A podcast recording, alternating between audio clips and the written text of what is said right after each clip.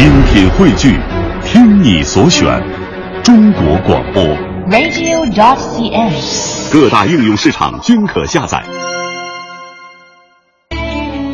中国相声榜纪念苏文茂，欢迎您准时打开收音机，把调频调到 FM 幺零六点六，收听中央人民广播电台文艺之声《中国相声榜》节目。我是您的朋友小霍，同时也是欢迎出我们的特邀嘉宾，相声演员付强。大家好，我是相声演员付强。嗯，相信大伙儿也都听到我们节目的片花了啊，嗯这是一个全频滚动的片花。那么五月三号呢，著名的相声表演艺术家苏文茂先生在天津去世了。所以我跟富强啊，其实本来要是聊这个相声演员当中你不知道的名字，嗯，所以呢，为了纪念苏文茂先生，我们俩呢也是用自己的方式，哎，带大伙儿听一听相声，一块儿来缅怀这位相声大师。没错啊，这是我们相声界的一大损失嗯啊，是我们的前辈艺术家。所以今天我们怎么缅怀呢？就是带着大家一起来听听他老人家的段子，顺便听听他老人家传人的那些作品。哎，没错儿，呃，其实，在相声圈儿有这么一个传统吧，就是如果我们说送别一位老先生，嗯尤其是在纪念专场的时候，我们不是用哭声跟泪水，是，而是要用掌声。没错，所以我跟付强，我觉得应该在这儿，也在节目里给苏老致敬。致敬。但是相信啊，大伙儿都是只知道苏老去世，但是苏先生走之前究竟身体是一个什么状况？相信我，包括富强，其实我们身在北京，包括咱们的听众都是从纸媒上啊了解，都并不是很清楚当时是一个什么情况。是的，所以我们也是请到了苏文茂先生的长子苏明杰先生来给大伙儿介绍一下。好，观众朋友们，大家好。我父亲苏文茂在天津四六四医院病逝，在这里，我感谢关心我父亲的亲爱的观众朋友们，还有他的亲朋好友们，在这里我表示感谢。他去世，我们心心情非常悲痛。在他逝世的时候，因为他今年八十七岁，身体状况始终不好，在炕上躺了四年多，真是他的病就是脑栓塞堵了之后，一点一点的发展到就很厉害，后来就有一只眼就失明，说话就说不出来话，哎，说了一辈子相声，这时候看到我们，看到特别伤心。确实啊，大家也能听得出来，老先生已经说不出话来了。对，所以嗯其实我觉得这个时候，作为记者啊，或者说作为一个媒体人，其实挺残忍的。嗯嗯，因为人家已经是走了嘛，家里人都很难过，我们还要逼着让人家去说，所以呢，我们也是尽我们所能来为大家呈现一个呃更好的纪念。如果有到不到的地方，也是希望大伙儿多多包涵。是的，比如说像我们节目的这个片花吧，也是跟大伙儿解释一下。第二句“歪批三国自此没”，其实啊，等这个片花做完以后，我觉得不严谨，应该说是“苏批三国自此没”。但是实在呢，由于是时间有限，我们也是赶制的节目，所以呢，也是请大伙儿见谅。对，呃，其实啊，总觉得咱们别这么悲嘛，嗯毕竟是相声，总归还是带来欢乐的。首先呢，咱们还是来听一段苏文茂先生经典的作品吧。这段叫《扔靴子》。今天啊，我说一个小笑话。这个既然叫笑话嘛，它跟相声就不一样，因为一般的相声段子呀，全是这个笑料啊，滔滔不断，一个挨一个。这个笑话呢，笑料就不是很多了，啊，但我多的只要您一乐了，这笑话就算结尾了。但是您要不乐，我也没办法，是不是？不乐，我们也不能下台去隔着您去，对不对？反正就这么一说，这个笑话啊，还是真事儿，是说相声说的事儿，全是真事儿。我告诉你，就是我们街坊的事儿。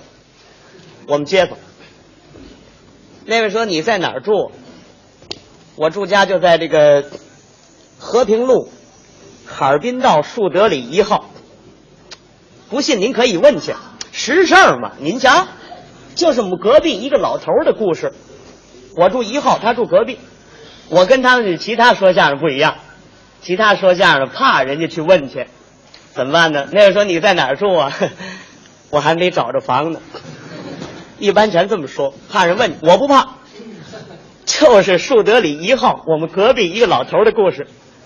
我住一号，我们这老头住隔壁，住半号。您可以问。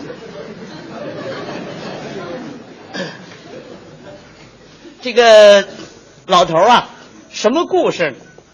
就我们街坊这老头根儿了。今年呢六十多岁，耳不聋眼不花，精神过备，就有一样。这个腿啊，可能由幼小啊做的毛病，啊受了寒了，有点关节炎，心脏有点病，心脏衰弱，就怕动静，耳音好，说点什么全听得见，可一有大的动静，当时心脏就蹦，噔噔蹦的厉害。这个老头呢住两间房，一楼一底，这个楼上呢拾掇的挺干净。啊，地板擦的锃亮。老头住在楼上，楼底下呢是搁乱七八糟的一些个东西。可是这个老头到了晚年了，啊，已经六十多了，身体又有点病，怎么办呢？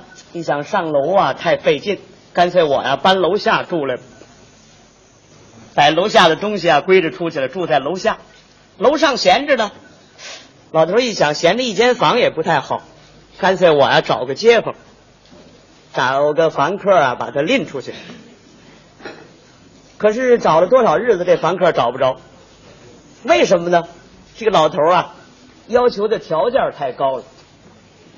老头不有心脏病，怕动静，他有这么些条件。住我这房啊，孩子多了的不吝。人口多不吝，夫妻爱打架爱吵嘴的不吝，早晚爱听无线电的不吝，甚至有闹表的全不吝，就怕声音。找来找去，巧了，还真找着一位朋友给介绍的。这个房客嘛，就一个人，二十多岁青年小伙子，在天津住。他的这个老人全在外省，他一想我在这儿，我哪儿找房去？有朋友给介绍，这儿有这么一间房，他住着合适。跟老头一说，老头高兴啊，一个人又没孩子，啊，太好了，行，住我这儿可以。把小伙子同来，老头一问，怎么样？你有闹表吗？我没有，我就有一只手表。那好，呃，睡觉。爱打呼噜吗？不打，我躺下跟死狗一样。不不打。哦，那那那好极了。来，呃，住这儿，我帮你搬啊。住我这儿，呃，你只要别吵我啊。呃，因为我有病，你给房钱不给房钱全没关系。来来来，给搬到楼上住着。老头招了一家街坊，很称心啊，很高兴。这个老头啊，天天睡觉很早。一般的老人啊，全希望这个早睡早起，早晨起来遛早去，晚上呢就在这个八九点钟就睡了。老头睡着了，正睡着呢，就听噔噔噔噔噔噔噔噔上楼的声音。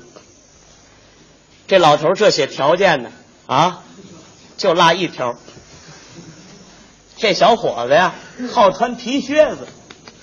就这一条没注意，这皮靴子响，噔噔噔噔上楼。这时候才十二点左右了。那个说这小伙子回来怎么这么晚呢？小伙子不是一个人吗？正在搞恋爱呢。下了班以后啊，不是出去遛马路去，要不就看电影去，反正哪天也得十二点回来。他这个皮靴子噔噔噔这么一响啊，老头这心就蹦上了。就把老头吓醒了。到楼上，这小伙子往床上一坐，把这靴子扒下来，咣，地板呢啊，是讲这一下，把这只扒下来，咣，两只靴子全扔那儿。这老头在楼底下，这心差点没蹦出来。我告诉你，呵，好家伙！哎呀，干嘛呢？这扔炸弹呢？这是啊？什么装？哦，甭问呢啊！上楼这靴子就响嘛，一定是扔靴子呢。哎呦，可真受不了！老头啊，俩钟头以后才睡着了，一天不显呢，连着一个礼拜，天天这样。每天十二点左右回来，噔噔噔噔上楼，到楼上脱靴子，咣当，咣当，准两下。这老头啊，天天得等他扔完这两只靴子才能睡觉，要不然待会儿会吓醒了，待会儿坏了睡不着了。这天老头实绷不住了，找小伙子去了。嘿小伙子，哎呀，干嘛回来这么晚呢？啊，回来晚也没关系，你走道轻着点啊。就你这两只靴子受得了吗？啊，你看，你抬脚我，呵，哎呀，你看光铁钉子就三十多个。我说这么想，你这靴子能有二十斤吧？啊，你天天你地板上咣咣，这玩意儿我受得了受不了啊？照这样不行，你得搬家，知道吗？如果你住我的房，给给房钱不给房钱没关系，你住我房可以，你轻着点，行不行啊？这是我对你的要求，行不行？小伙子也很感觉对不起老头。老大，今天您给我提出来了，我一定接受。我今后我注意，我走道轻着点，我脱靴的时候，我我慢慢搁那，我我我不扔了。哎，这才好呢！如果不扔靴子，咱是好邻居，房钱给不给咱没关系啊！记住了啊！行了，老大，老头给提了个意见。到当天晚上了，老头啊，盯着，他这个这个这个意见要没效果呢，到十二点左右了，开大门进来了，噔噔噔噔噔，又来了，照常这么上楼。到楼上把靴子脱下来，咣当，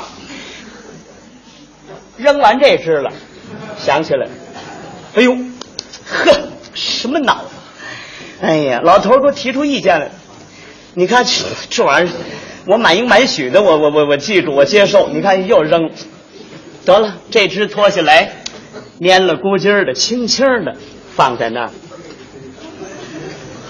小伙子一想，明儿再说吧。好嘛，天刚亮，老头就起来了，起来到楼上砸这小伙子门。小伙子，醒醒醒醒啊！别睡了，赶紧找房搬家吧啊！哎呀，每天你扔两只还好，扔完了我可以睡觉了。昨天你扔了一只，我净等那只了，我一宿没睡。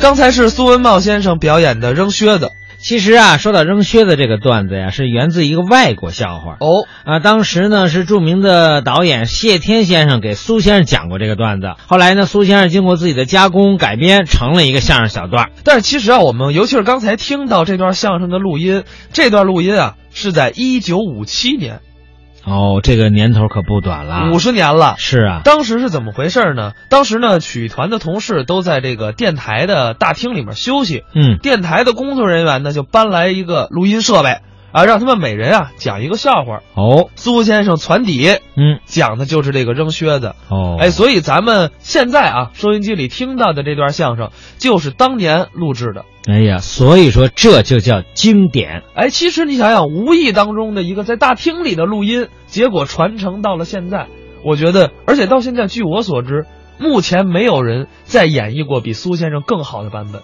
因为实话实说，经典的东西很难超越，嗯所以很多人轻易也就不碰它了。哎，那话怎么说来着？嗯一直在被模仿，从未被超越。没错，没错这话用在苏先生身上，我觉得太合适了。是的。